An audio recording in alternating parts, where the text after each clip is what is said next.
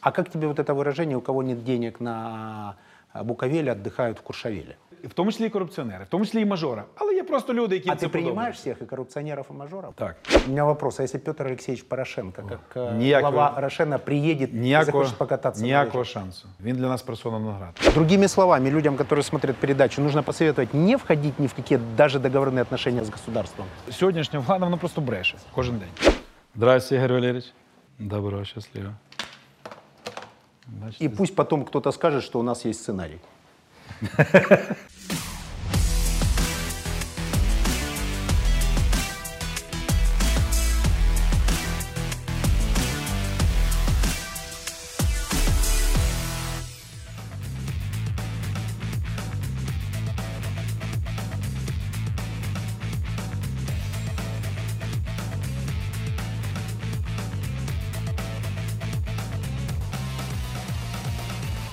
Всем добрый день, Бигмани в эфире.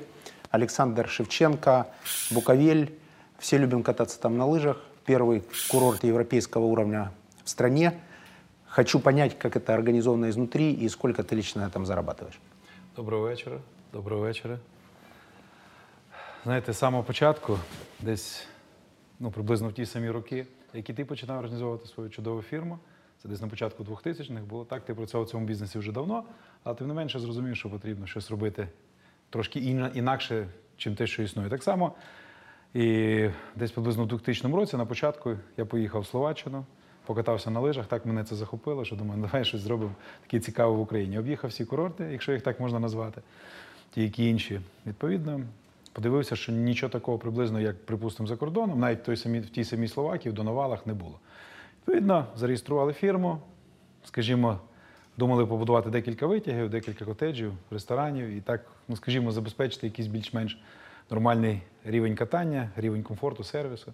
Потім, в 2002 році, мене палиця Ігор познайомив з Ігорем Коломойським, і в кінці кінців, скажімо, було мені обіцяно, що будуть інвестовуватись великі гроші. Обіцянка була виконана, і вже в 4, 5, 6, 7 і практично 10 роках було інвестовано близько 500 мільйонів доларів. Відповідно, Полмиллиарда долларов. так. Це і готель Редісон, і вся та інфраструктура, яку знають всі люди, яку вже, ну скажімо, полюбляють ті люди, які за кордоном живуть. Це і поляки, і угорці, і румуни. Приблизно 50% всіх відпочивальників це відпочивальників це іноземці. Попередній рік десь приблизно на 30% кількість людей збільшилась. Дійсно величезний відсоток тих людей, які приїхали за кордоном. Як це організовано? Напевно, організовано як швейцарський годинник, який ходить і без Шевченка. Тобто, якщо є класний годинник, він заводиться сам, людина завжди має бути в тонусі, вона встає, робить зарядку, приймає душ, іде працює, автоматично заводиться годинник.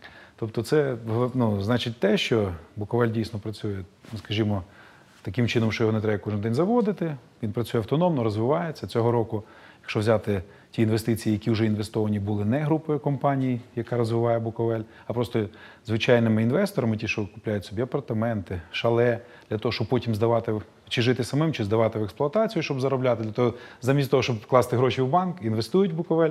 Таких грошей вже було інвестовано десь приблизно 50 мільйонів доларів. Тобто це говорить про те, що Буковель став тим курортом, який вже ну, зламав ту ситуацію, при якій всі інвестори не вірили в Україну, але на території Буковеля в українських Карпатах з'явилась точка, яка є магнітом для інвестицій, яка є тією точкою, яка дійсно забезпечила величезну кількість людей роботою. Якщо взяти в Буковелі взимку, це 5 тисяч людей, 3 тисячі це влітку. І відповідно, ті люди, які живуть в регіоні, ну не побоюсь сказати слово, 1100 вже є заможними, вже не виїжджають за кордон. Якщо взяти бюджет села, було, коли ми прийшли в 2000 році, 30 тисяч дотаційний бюджет, і було 600 людей, зараз тисячу людей живе, і 50 мільйонів бюджет цього села. Тобто це говорить про те, що ті люди, які, скажімо, були, можливо, такої заградні бідності, як кажуть, були одні мешти на все село чи на, на всю родину, були старенькі такі будиночки, занедбані. Ну, не занедбані, вони були нормальні, але тим не менше були такі бідненькі будиночки. Зараз це дійсно село мільйонерів. І це якраз показало, що збудувавши якийсь магніт, збудувавши той якийсь такий бізнес, який затягує і залучає інвестиції, відповідно, можна цілі регіони відновлювати. Но когда ты инвестировал в Буковель, ты же не думал э, о э, селе, которое, или о деревне, которая рядом. Ты же думал о себе. Когда ты поехал в э, Слова... Словакию, Словакію донували. да, в Словакию, то ты же считал в том числе и количество людей, и средний чек, и сколько стоит э, скипас и так далее. Проект у нас образовательный. Все хотят э, Буковель. Жень, ти знаєш, от е, Но не скажу, у всех получается. Секреты какие? Что привез? Что увидел? Того, чего не увидели другие. Жень, скажу відверто, що я тоді не думав ні про середній чек, ні про що. Просто мене це так захопило. І знаєш, я зрозумів, що це є той бізнес, який мені і подобається, той, який буде приносити в перспективі прибутки. Как тогда попал к Коломойскому на переговоры? Если ты делаешь это для удовольствия, достаточно двух-трех ресторанов, одного подъемника. Зачем тебе полмиллиарда долларов? Так от, тому то і справа, що я думав так, приїхав до нього, кажу, «Іго- е, Зачем проехал? приїхав просто ну, презентувати свій бізнес. Це був 2002 рік. Це- Були, були різні У тебя в одно касание все решилось? Ну, можна так сказати. Почему Коломойский, а не Пинчук, например? Ну тому що Ігор Палець, з яким ми познайомилися з ним в 99-му році, коли він приїхав керівником переробного заводу надвірної, ми з ним потоваришували. Так як ти колись приїхав, ми також стали добрими друзями. От відповідно, я з ним познайомився. і Не Він... будем рассказывать э, ситуацию, Ну, пусть это таки- останется между так, нами. звичайно, Это была це- хорошая история, но не для этой Так, передачи. Це окрема історія. Пили, и пели, и на лыжах ночью катались на перегонки. Все было, и отжимались. Напоминаю Це тебе. так, це так, Палец звичайно. известный спортсмен и такой серьезная зажигалка. Так, так. Уважаю его за 100% это. Так. От, і відповідно, знаєте, і коли я кажу, Ігор, ну дивись, от є багато чого, давай, може, презентуємо великому інвестору. Бачу, в тебе добре виходить з ним працювати. Ну, мені, знаєте, я тоді такого прізвища навіть не знав. Можливо, десь, десь, десь щось чув. Він каже: ну є Ігор Валерійович Коломойський, давай поїдемо до нього. Ми дійсно поїхали до нього. Він прийшов, така людина з такою великою зачіскою в сведрі. Ну, Дивлюсь, хто це такий прийшов, не зрозуміло хто. Ну, потім так познайомилися, він каже: ну, знаєте, заводи там ви собі розвиваєте, а от в мене є така, знаєте, Є десь мечта. є в нього, є в нього мета збудувати гірськолижний курорт. фраза? Безумовно. У мене є мечта. Так. І в нього також. І так зійшло, що у мене була така мета, але на мікрорівні, а в нього на макрорівні. Він однозначно організував поїздку мені в інші країни, також запросив Куршавель. Ми поїздили, і він каже: Саня, ну можемо зробити щось подібне або краще. Я кажу, так, безумовно, на це треба великі кошти, на це треба час. То есть для людей, которые смотрят передачу, если у тебя есть идея, и если у тебя есть мечта, и если ты умеешь считать, то ты можешь идти к человеку уровня Коломойского, и он тебя проинвестирует. Так? Возможно. Бизнес сложный, объект интересный, привлекательный. Фейсбук твой очень позитивный. Ты все время в семье, какие-то позитивные вещи, какие-то соревнования, какие-то классные, значит, ивенты там и так далее. Как ты справляешься с таким количеством негатива? Скажи, в чем секрет? А ти знаєш, от е, я всі ці роки якось намагався побачити і повірити. Ну не то, що повірити, в Бога я повірив, коли було мені 20 років. Я ну, був охрещений, і так стало, що я хрест, ну, мене хрестили в 20 років, а батько мав в 50. Ти тобто ми- католик? Греко-католик. Греко-католик. Так, тобто, ну якимось чином я, я зрозумів, як було до того і після того. Я не кажу, що ідеальний, але всі ці роки намагався от зрозуміти, прочитати, що таке святе письмо, що таке віра, чому воно так повинно бути, які цінності, які Божі заповіді. І пост- поступово, поступово, поступово, знаєш, такого якогось жорсткого чоловіка, який постійно ну, готовий зразу моментально віддавати. Можливо, я їх готовий віддавати, але зараз вже добром. Якщо людина негатив постить, я стараюсь віддати позитивом, ну намагатись людину змінити, тому що я рахую, що ну дурак сам дурак, воно погано. То есть совет людям, которые на нас смотрят, это быть позитивным, в любом случае верить в Бога. Безумовно. Віра в Бога, вона все перемагає. Якщо ти віриш в Бога, ну якщо вірити тому, що він заповів нам 10 заповідей, ну там нема такого, що когось бити, вбивати. Не треба нервуватись, бо гнів це саме гірше. От ти згадай, скільки в житті твоєму і мому, напевно, що було такого гніву, якоїсь ненависті, ну воно ж нічого хорошого не приносить. На ранок переспав з тим, встав, прийняв холодний душ і зовсім по-іншому мислиш. І тому, безумовно, знаєш, отой позитив, родина, от віра в Бога, родина це є перспектива, саме головне. Спорт. Спорт це само. Я собою. был когда-то летом в Буковеле, и мы с тобой пробежали легкий кросс. А, У тебя там есть э, целый медицинский центр, и ты... э, Ребят. Да, и ты, м, э, значит, занимаешься единоборствами. Так. И сейчас. І боксинг, так. І сейчас. І боксом більше зараз. Ну тому що деколи в штанах, знаєш. Так. І то, ну, Здрасте. людей. Тобто це означає, що якщо вдруг якась буде ситуація, ти повинен завжди або відійти, або все ж таки ну, легенько того кривдника ну, проучити. Тому що, наприклад, якщо будь-яку Случаи, людину. случаи были, Ну, когда приходилось применять навыки? Ты знаешь, в Америке э, кулак боксера приравнен к холодному оружию. так, ну треба ж легенько, так як кажуть, Ну, то есть случаи были. Ну, були, але рідко. Я завжди намагаюся зразу відійти. Зразу навіть можна сказати, легко втікти. Ну, коли вже немає іншого виходу, ну то вже мусиш. Якщо в будь-яку людину, от ми зараз йдемо з тобою і будь-кого починають бити. Ну ми ж вступились. Да, ми ж безусловно. точно би не втікли. Надеюсь, что э, это будем не мы. Так, ну, всяке буває. Какое э, количество тренировок в неделю? Ну я думаю, що ходьба майже кожен день, так десь від 5 до 15 Ты в кілометрів. горку ходишь, да, насколько я Так, з легким ухилом вверх-вниз по, по, ну, по, по такій пересіченій місцевості. Це, як правило, Буковель, або, наприклад, якщо Київ це доріжка в якомусь спортзалі, або просто походити по Києву по пагорбам також класно. От, і десь ну, от останні два тижні я не займався, але, як правило, десь три рази в тиждень я ще ну, десь так по лапам легко, знаєш, по груші, ну, люблю розкидатись. І тоді воно трошки, знаєш, ти себе почуваєш легше, якось так, ну, то негатив виходить з тебе Попаритись люблю. Так добре, знаєш, з такими великими Это контрастами. я знаю. Я видел в Буковеле классно организованная Данька на баня. дровах, так Если бы не занимался Буковелем, чем бы занимался? Ти знаєш, я навіть не можу з- зрозуміти, якщо б в мене не було шестеро дітей, чим би я займався? Якими, ну, це та сама дитина. Розумієш? Ну, так Бог дав, слава Богу. Я, не, я навіть не усвідомлюю, що якщо б не Буковель, я б займався би, зрозуміло, заробляв би, не Чем? жив би. Связанное с спортом чем-то? Ні, что я, что думаю, бы было? я думаю, було б щось таке інноваційне, то що не, не інноваційне, не подібне ні на що. Тому що от я не люблю, знаєте, от когось доганяти, наздоганяти. Я люблю якось перемагати, не наздоганяючи. От обрати новий шлях, як кажуть, розумний вгору не піде, розумний вгору піде. Поки всі от тут, якось а я намагався б якось в ту саму точку прийти іншим шляхом. Можливо, простішим. Трошки може треба, як правильно включити менеджмент і мозги для того, щоб не, не повторювати. І не коли ти біжиш за кимось, ну, ти завжди за ним біжиш. Ну чому не можна його обігнати? Чому не можна То так есть это зробити? стратегия Голубого океана, так? Ищи ниши, не заполненные другими бизнесменами, там самые большие прибыли. ну, в- скажімо, швидкість реалізації мрій. Коли ти біжиш за кимось, ну ти не, не факт, що досягнеш. Ти ж теж змінився в свідомості і теж змінив все і зробив таке, що ні, ні на що не подібне. І ти ви- виявився лідером, і твоя думка була правильна. Ось і все. І ти зробив, і ти вже завоював весь світ. Дивлюсь, Китай, Америка, Ну, Білорусь. пока мы еще там очень маленькие, но... Ну, слухай, порівняно з Великою Америкою. Да, да, это правда. Э, с- Очень сильно стараемся, очень сильно хотим. У вас совпали вибрации. Ну как он почувствовал? Полмиллиарда долларов. Э, К нему, Стоп, стоп, наверное, стоп. за инвестиции, я понимаю, Про что это півмільярда не поэтапно. йшлось. Я понимаю, к нему приходит за инвестициями 100 человек в день, или в минуту, или в секунду. Почему он выбрал тебя?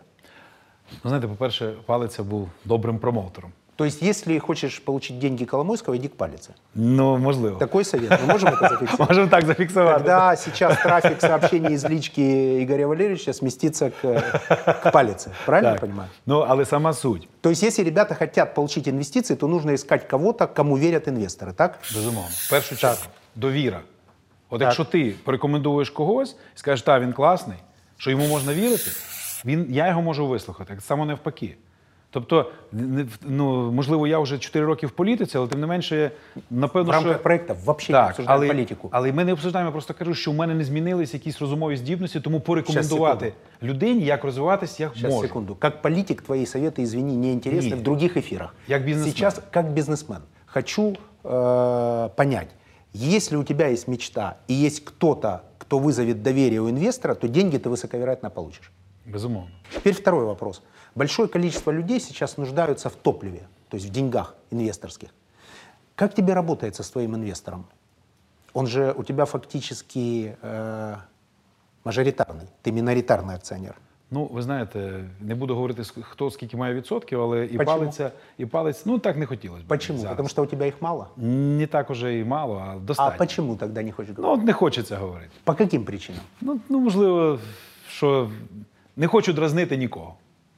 Кого, например? Ну, не знаю, нашу владу. А каким образом распределение внутри у вас э, э, акционерного капитала может и еще, еще больше разозлить, чем она зла сейчас? Та я ж не знаю їхні наміри. Тому, знаєте, як кажуть, там всі достатньо рівноцінні партнери. Просто у мене, як кажуть, мої, е, скажімо, відсотки чи мій, мій профіт завжди був від менеджмента. Тобто за менеджерські То есть, якісь. кроме акционерного пакета, ты Так. еще имеешь процент Звичайно. за управление. Так, тому що менеджмент, менеджмент це також Это важный вывод. То есть, Так. когда ты приходишь к большому инвестору, нужно, кроме своего акционерного пакета, Кто этим говорить будет еще, заниматься? кто будет менеджерить. Так.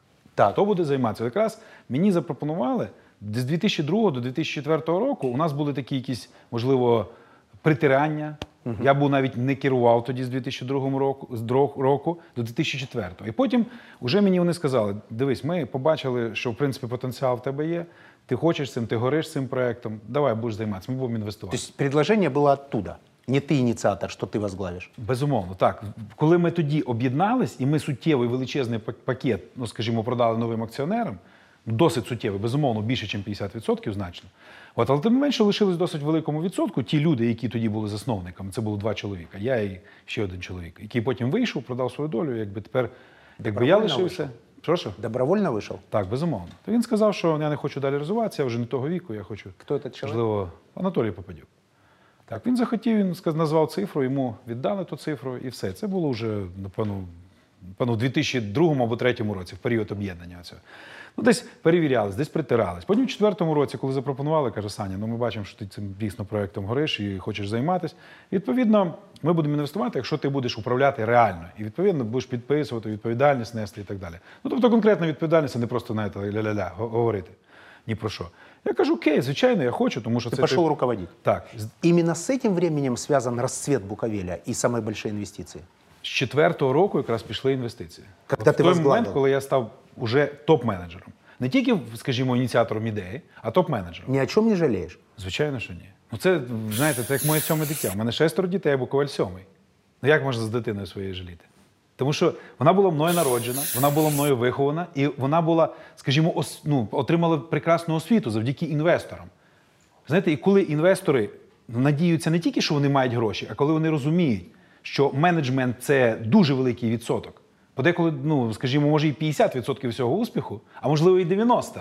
В деяких випадках залежить від менеджменту, від управління. Но это ты как менеджер говоришь, у акционеров, видимо, другое мнение. Звичайно. Они имеют право, вернее, на другое мнение. Звичайно, Так, так. возглавил Буковель, большая инвестиция, все услышал. Потом к цифрам перешел, то есть ты же смотришь, какое количество м, там продается м, еды, э, какая дополнительная стоимость в виде проживания людей, какое количество приезжает со стороны. Євген, це якраз те, що про ти питав. Це називається замовити майстер-план детального планування, тобто план розвитку. Он у тебя был. Звичайно, в четвертому році саме перше, що ми зробили, наняли канадську фірму Ecosign, екологічний дизайн. Тобто, щоб без, ущерба для природи розвивати туристичну галузь, наприклад, в Карпатах. Це Ecosign, вона мала на той момент, по 50 чи 60 років. Це і Ванкувер, знаєш, і Куршавель зараз реструктуризація, і Цермат, ну великі курорти, які вони або повністю проєктували з нуля, або повністю робили То есть реструктуризацію. это их проекты. Так, реструктуризації проєктів. Наприклад, вони Куршавеля, от той момент, коли робили Буковель, робили реструктуризації. Що треба відбудувати, які підйомники і траси треба закрити, що треба перебудувати, щоб він був більш То есть динамічний. Это научный подход. Безумовно. И в Фірми том числе були- и подъемники. Звичайно, так. Це, от якщо ти сів на одному витягу, приїхав, з'їхав в одну То есть точку. логістика внутрішнього так, курорту. Щоб ти не знімав лижі, щоб ти їхав абсолютно комфортно, коректно, щоб були різні траси, і складні, і середні, і И легкі. это ребята, которые проектировали Куршавель. Так. Не Куршавель, а реструктуризації. Робили так, щоб він став кращим. А, Есть еще бизнес э, строительства дорог у Так. тебя. Там тоже есть инвестор или это только Це- твой бизнес? Це, скажімо, ну він навіть можна сказати, що він умовно мій бізнес. Це бізнес заснований, скажімо, Буковелівською компанією, Буковелем, скажімо, проінвестований Буковелем. Ну бізнесом його назвати ще назвати ще не можна, тому що Буковель профінансував компанію, яка купила обладнання, яка, ну скажімо, інвестувала близько 500 мільйонів гривень. В ж- в цю компанію і для до її купності, якщо б були добрі замовлення, років 5 ще потрібно. Тому що сам тренд Чому от зараз всі усіх на устах фірма ПБС, та яка будує якісні дороги з 10-літньою гарантією? Тому що до цього ніхто не, не займався в Україні підсиленням основи методом холодного ресайклінгу. Тобто фактично монолітна основа, і потім два шари асфальта. Кто і у вас заказчик? Государство? держава А с учетом, э, мягко говоря, ваших натянутых отношений с, со страной, как получаешь подрядных? так в останній час я не отримую 350 мільйонів заборгованість. Тебе должны. Так. Не платят. За пр- попередній рік за 17. Другими словами, людям, которые смотрят передачу, нужно посоветовать не входить ни в какие даже договорные отношения с государством. Ви знаєте, ну в- в- я вам хочу сказати, що сьогоднішня влада вона просто бреше кожен день. І тому інвестори, інвестиційний клімат, між іншим, ти багато разів про це писав. Чіткі і влучні пости. Що сьогоднішній нашій владі вірити, напевне, те саме, що і там комусь та угода і паперу того не коштує, знаєш? Як Бісмарк, чи, чи, чи хто там. Е, Е, о, Черчилль. Ні. По-моему, Ні, ні, ні. видишь, как плохо мы с тобой знаем Так, историю. ну це вже знаєш кінець дня, і Ну, сьогодні мы було багато внизу, подій. внизу, внизу затитруем, да. Да. Э, Кто все-таки это сказал. То есть э, этот договор не стоит бумаги, на котором он Так. подписан. Це м, знаєш, вже після тих всіх подій, які сьогодні відбулись, то як кажуть, можливо, м, нас простять. все пройдет, пройдет и это. Ну, як знаєш, як кажуть, річка, воно і воно протече. Да, согласен. С- Я понимаю, о чем ты. Согласен, э, согласен с определением. Э, Фильм э, любимый. Ти знаєш, в дитинстві, Один. ти знаєш, якщо взяти дитинство, це було безумовно 17 містев- миттєвостей весни. Якщо взяти зараз, вертик, е, Вертикаль, вертикальний приділ. э, вертикальный предел, да. Це коли Экшен какой-то. Так, вони ну Горный экшен. Так, коли люди лізли знаєте, в такій упряжці, вони лізли по горах, то була гора К2, така дуже відома гора. І я- я- мені на все життя запам'ятався той фільм, коли знаєш, йдуть люди, і то і брат, і сестра, і батько, і вони лізуть на цю гору, все прекрасна погода. І щось стає, йде не так, щось зривається. І в підсумку хтось повинен загинути. І батько відрізає свою страхівку, падає, ну і діти виживають. Спасая детей. Так. І потім, знаєш, такий, ну, такий напружений фільм. Ну, я не знаю. От він мені запам'ятався на все життя. Мораль така, що коли є команда надійна, ти, в- ти в безпеці. От якщо хтось в команді, навіть, ну, образно кажучи, якщо за цим фільмом гине, він не дає, скажімо, коротше, не гинуть всі, тому що він В хоче вашей команде спастись. ты готов ради остальных ее участников обрезать свой канат? Ты. Ну, дивись, е, моя команда. Да или нет? Дивись, моя команда, я і тоді був готовий, і зараз в тій команді, яка називається Український народ. Это слишком э, Це от общее. Зроз- Зрозуміло. Слишком общее. Когда Зрозуміло. человек не хочет отвечать, он расширяет предмет Не, обсуждения. не, не. Вот конкретно в твоей команде Якщо готов взяти- обрезать свой канат? Звичайно, Ответ принят. Книга, которая жизнь изменила. Біблія, Святе письмо, Кобзар. Кобзарь. Так, Тарас Григорьевич Шевченко. так. А Библия Ветхий Завет или Новый Завет? Це воно, Біблія складається з двох частин. Це старий завіт і новий, тому що без старого не буде нового. Тобто не можна фундамент вибити. То есть би- э, Библия это... Вона складається з двох частин. Двохтомник. Ні, це одна Біблія, але там є старий завіт Так, і новий завіт. так. От в старому завіді, наприклад, мене саме більше вразила книга Йова. Це коли сатана намагався спокусити, скажімо, Йова і говорив Богу, якщо ну, тільки ти від нього відвернешся, даш мені можливість його виправдати, він тебе від, від тебе відмовиться. А Йов був в той момент, йому десятки тисяч в нього було різноманітної худоби. Він був один із самих багатих чоловіків, чи самий чоловік в світі. В нього було прекрасно все в родині. Він жив правильно, правильно. І потім в один момент стається, що вся сім'я гине, тому що його сатана починає випробовувати. Він в підсумку валяється під забором з трупами такими страшними ранами, його їдять собаки. І він каже: Боже, ну навіщо? За що це мені? Я ж завжди був праведником, я ж все правильно робив. А йому, а йому Бог каже: слухай, от уважно подивись, оце то, що ти мав, того верблюда, чи ту корову, чи там ще щось. Це я кожен день працюю, щоб та корова ходила, паслась, щоб та травичка, коли ми її ріжемо, вона росла, щоб та пташечка літала, щоб то небо і сонце наверху було. А ти бачиш, скільки я працюю для того, щоб ти те все мав. І якщо вдруг стається ситуація, що ти все втрачаєш, не гніви, не нарікай, а просто сприймай, як воно є. Выводы. Висновок такий, що що би не було, віра в Бога спасе людину.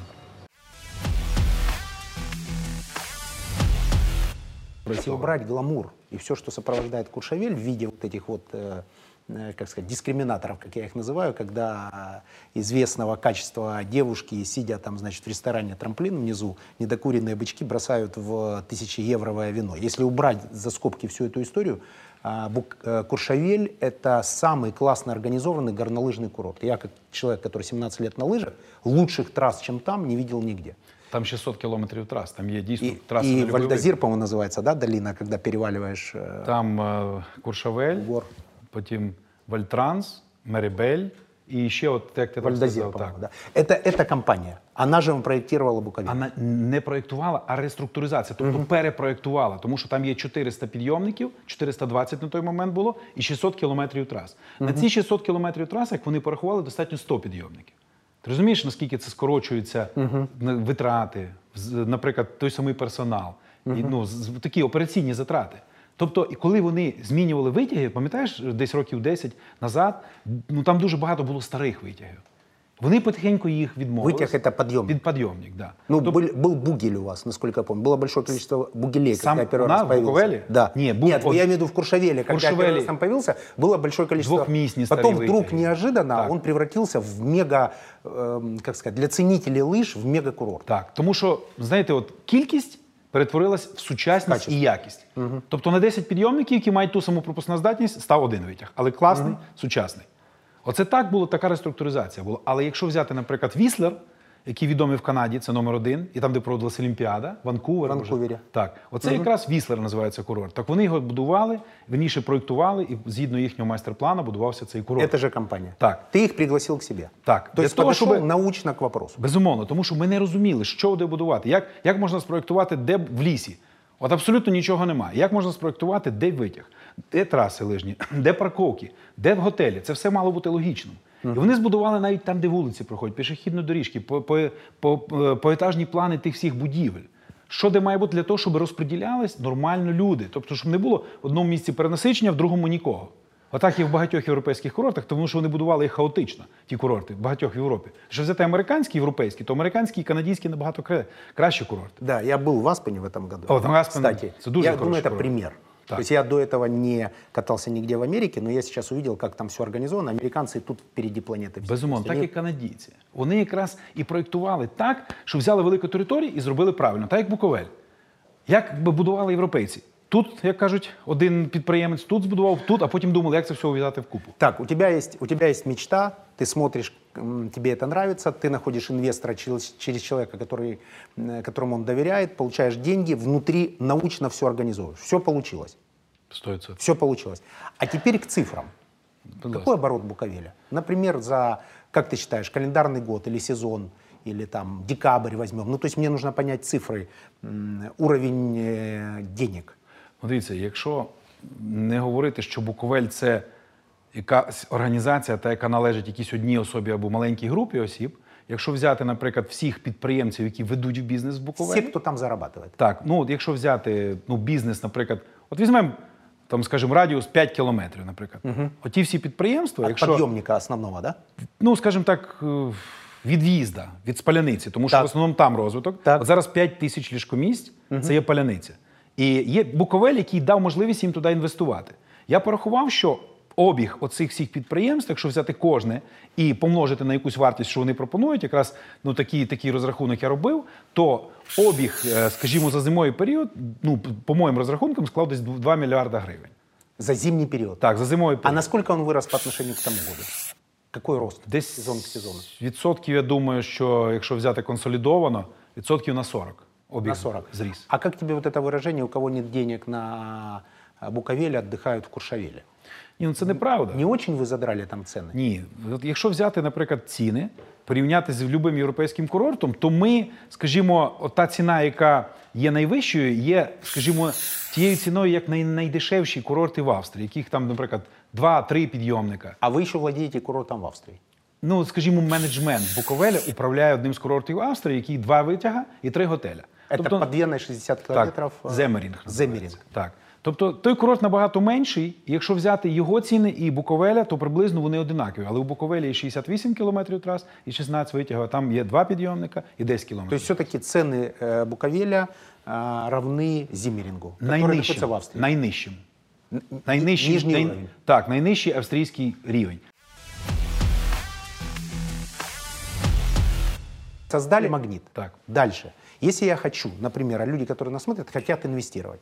Насколько я помню, тут немножко инсайда, если я хочу, у нас с тобой был разговор, ты говоришь, пожалуйста, выбирай место, оформляем всю разрешительную документацию, инвестируй 50 на 50 со мной. Так? Так є. То так, есть для всіх ті самі умови Одинакові правила. вже років 15. Отлично. То есть если я хочу э, м, присоединиться к вашему магниту, то я должен инвестировать с вами 50 на 50. Не обов'язково, ти можеш купити землю.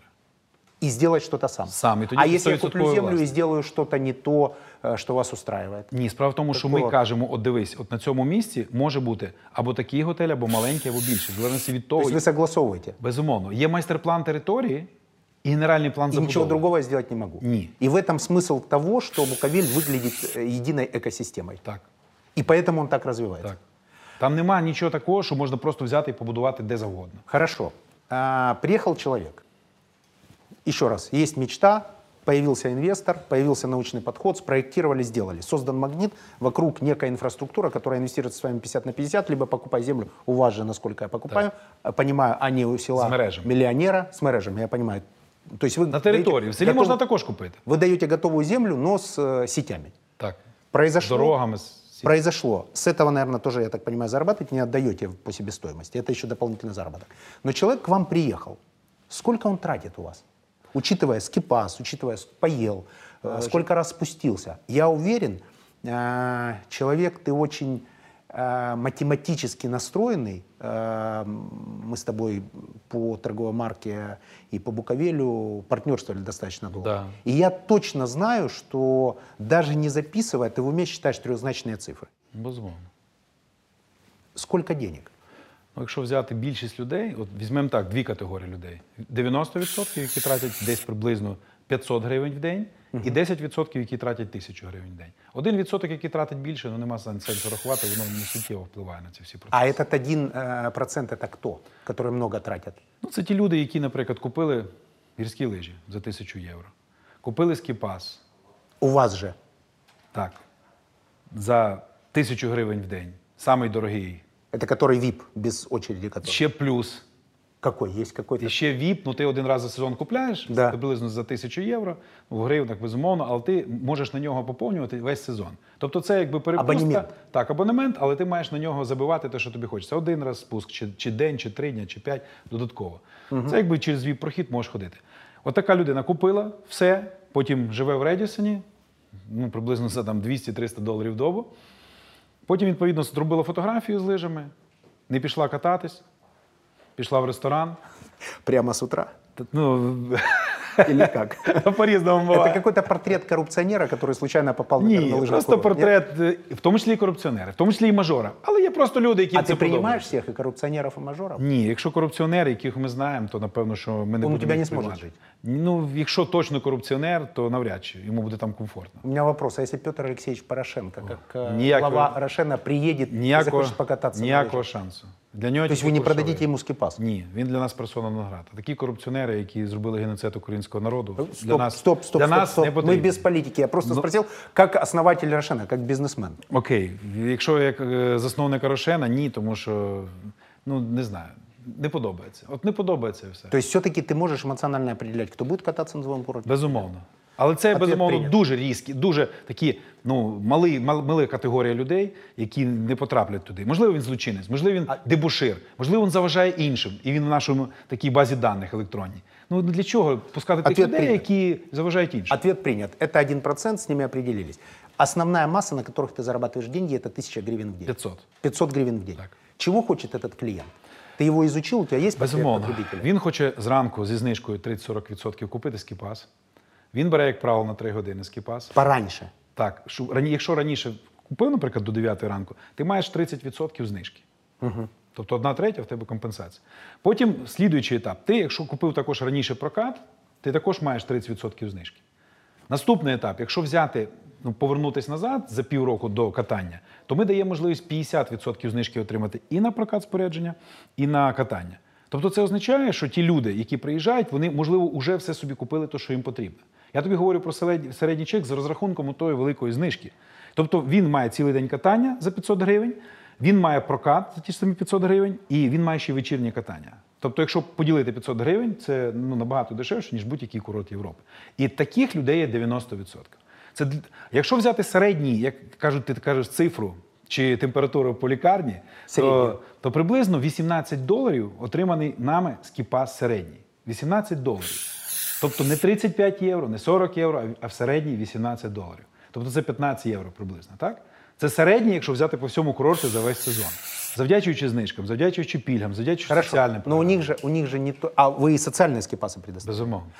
А, так, попал человек к вам, купил э, э, скипас. Он внутри должен поесть, попить, высоковероятно пожить. Какой, какой? Там дзвонить, мішається. Хто Ничего, дзвонить, що нужно с- написано? А нужно снять трубку вот так и спросить. Алло, занят Шевченко. А хто це? Он дает интервью.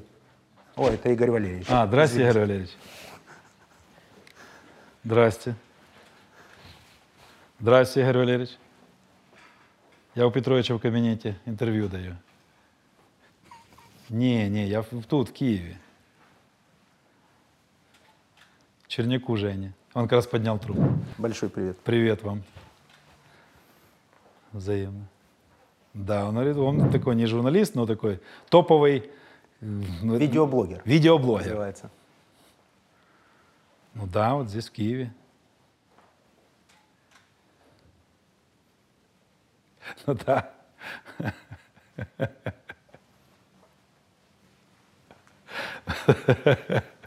Безусловно. А.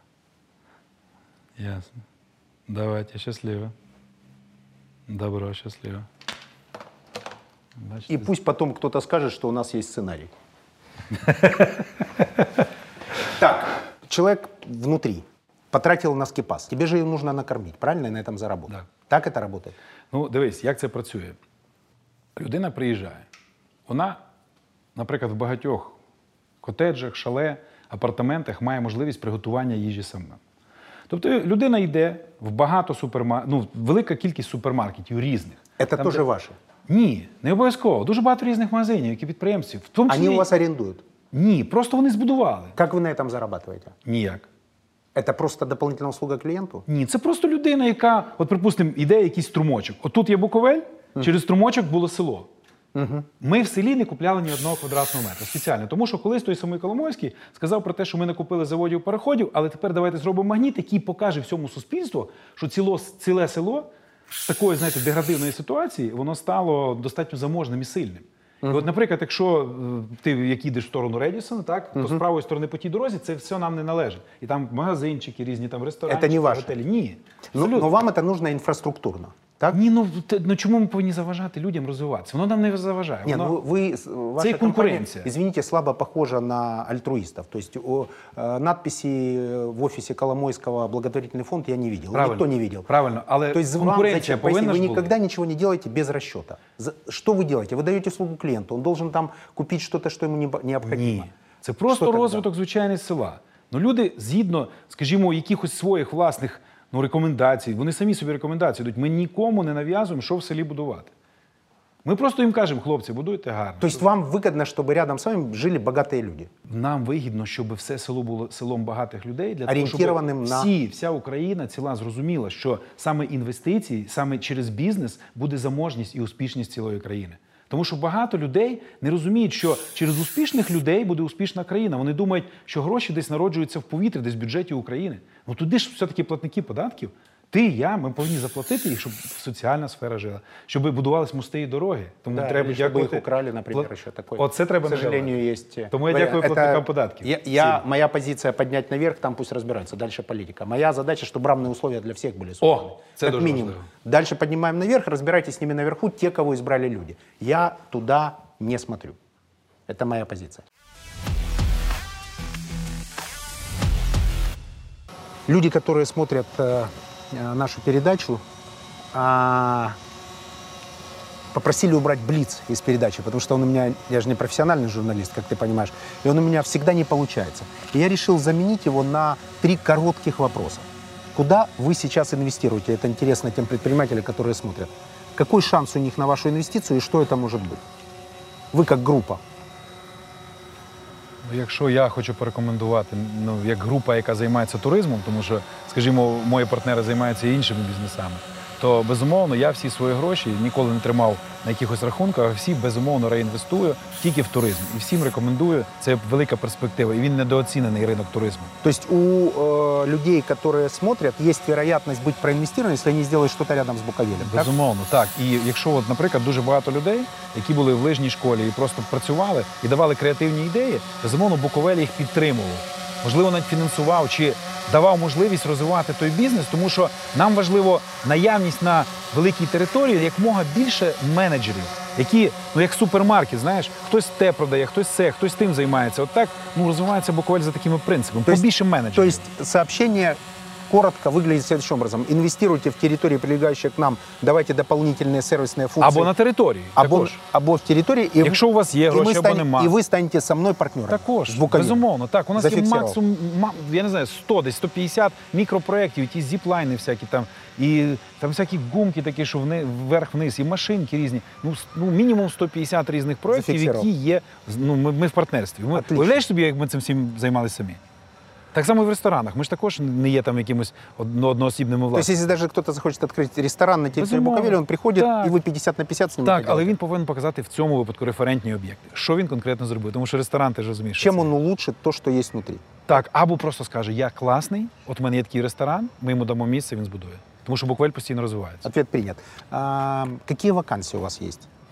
Опять же, люди, которые смотрят, их интересует на самом деле не, так, э, не такое широкое а, поле. Их интересует, как в них проинвестируют, что сделать, чтобы найти инвестора, что сделать, чтобы был бизнес успешен. А для многих важны вакансии. Какие есть у вас вакансии? Вот вчера э, Виктория Тегибко, например, совершенно четко сказала, нам нужно два аналитика, оплата 2000 долларов, ждем, приходите, всех, кто с математическим мышлением.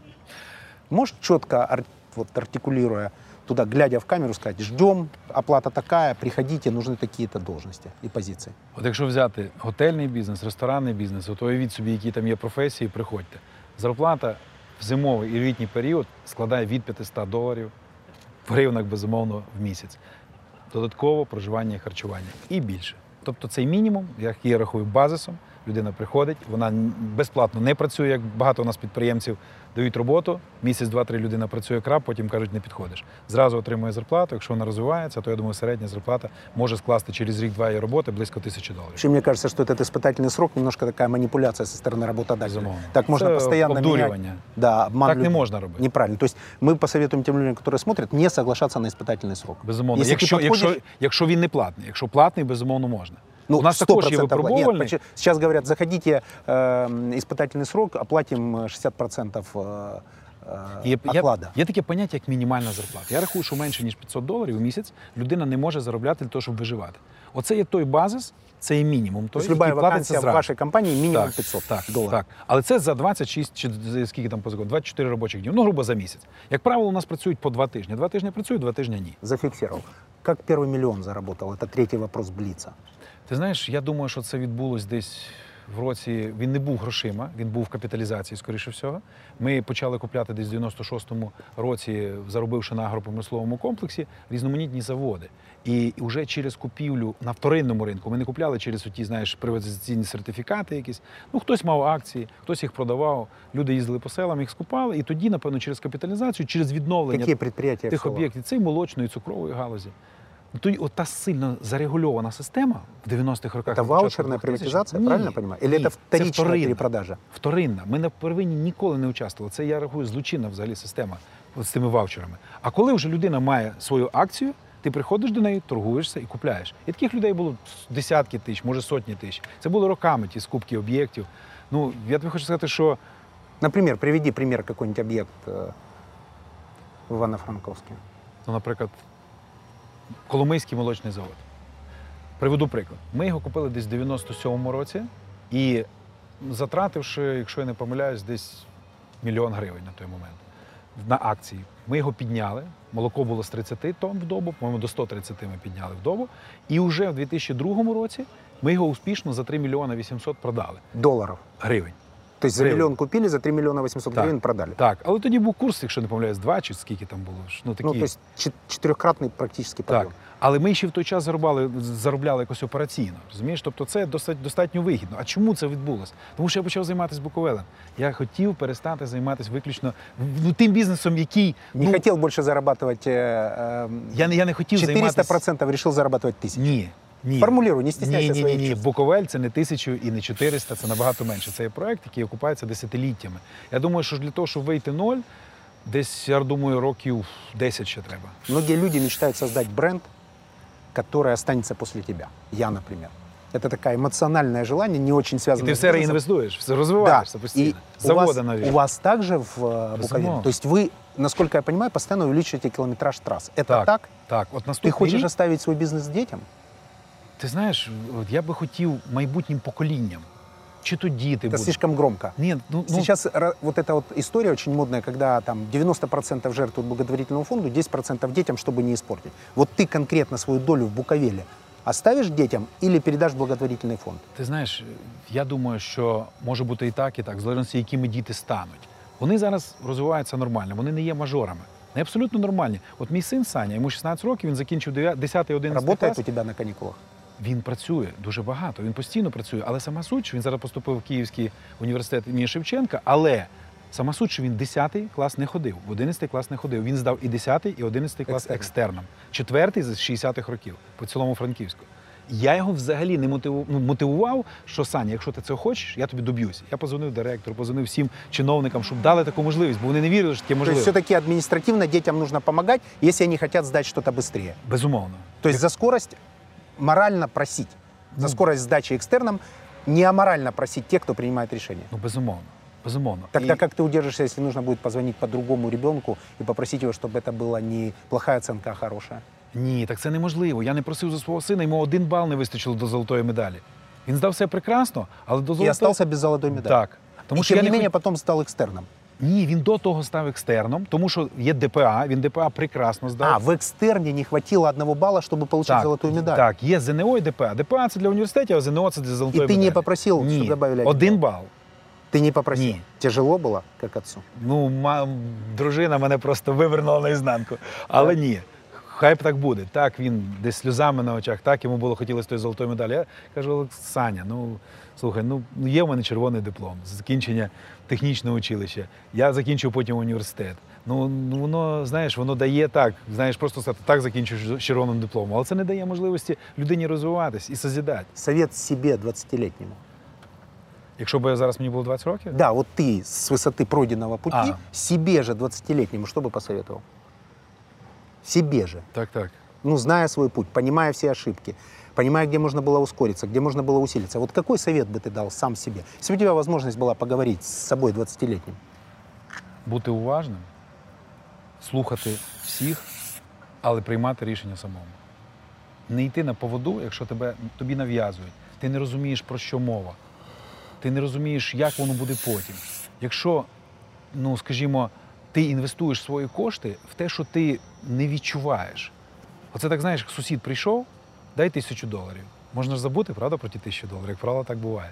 А так воно і було у мене в житті, коли я робив великі помилки, коли інвестувались кошти, можливо, деякими моїми попередніми перед Буковеля партнерами, і вони втрачались.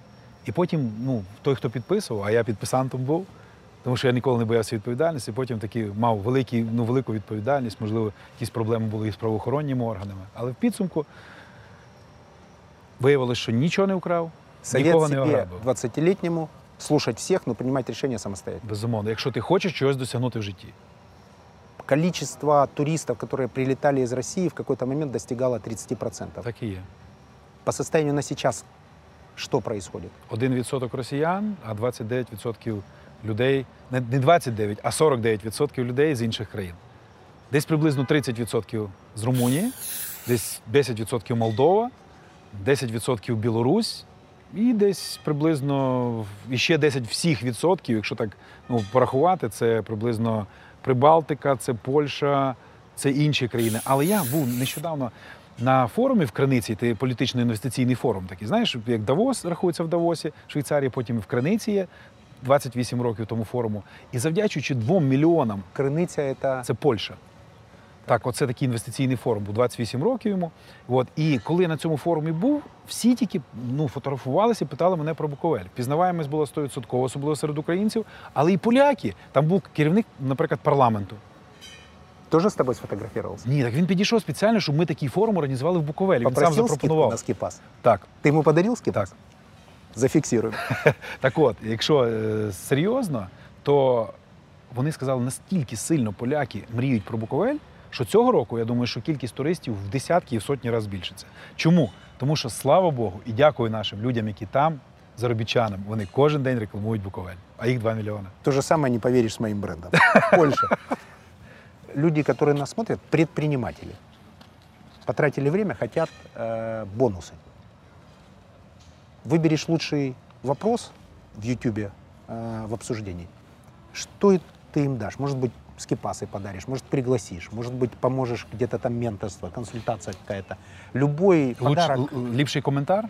Да, ты залишить, выберешь так? лучший вопрос к тебе. Тебе будут Ага. задавать вопросы. Ты Тобто, выберешь- який мені найбільше Да, сподобався? возможно, это будет комментарий. Может, тебе предложат какую-то схему э, в Буковеле, что-то изменить, как-то подъемник. Не знаю, там совершенно разные. Супер. Уровень аудитории, слава богу, высокий. Ты сделаешь им какой-нибудь подарок, но, но не финансовый. Не знаю, виповский скипас можешь Окей. подарить. Відпочинок. Відпочинок Буковель. Відпочинок. Нужно зафиксировать какое количество дней, потому что могут приехать и не уехать пару месяцев. Зараз зафіксувати? Да, конечно. Давай тиждень відпочинку. То есть там, де входить неделя, все. неделя отдыха в Буковеле. Так. так это я буду участвовать. Куда входит все, Так і я буду також. Договорились. Радио НВ, на котором выйдет а, звуковая трансляция а, нашего интервью, а, задает вопрос, что важнее, путь или результат? Очень коротко ответь.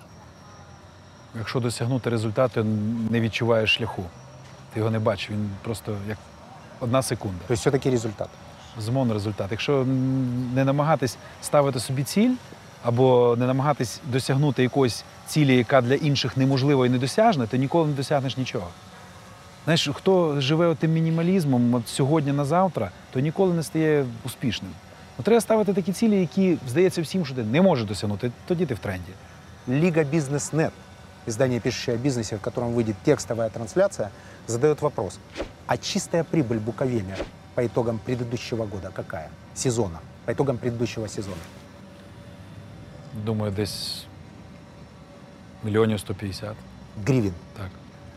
150 миллионов гривен. Мы заканчиваем сегодняшнюю передачу. Мне, например, очень приятно, что Дякую. человек, который создал бренд, который точно переживет его, дай бог тебе здоровья, но все наши бренды, если мы их делаем честно и вкладываем в них душу, а, э, срок их жизни больше, чем у нас. В общем, 100%. мы во Тисяч. многом и для этого работаем. А, Сегодня у нас был такой замечательный гость, позитивный человек, а, эффективный предприниматель, который, несмотря на э, такое позитивное очень отношение к жизни, очень быстро и точно в голове считает трехзначные цифры. Александр Шевченко, Буковель, пару слов ребятам напутствия, которые смотрят. Перше, дякую, Євген. Дякую, люди. Дякую, що ви цікавитесь економікою. Тому що без розвитку економіки не буде ні політики, не буде ні соціальної сфери, не буде ні доріг, нічого не буде. Тому будьте успішними. Я думаю, що ми повинні спільними зусиллями, об'єднавшись, зробити таку країну, там, де вона буде тільки країною успішних людей.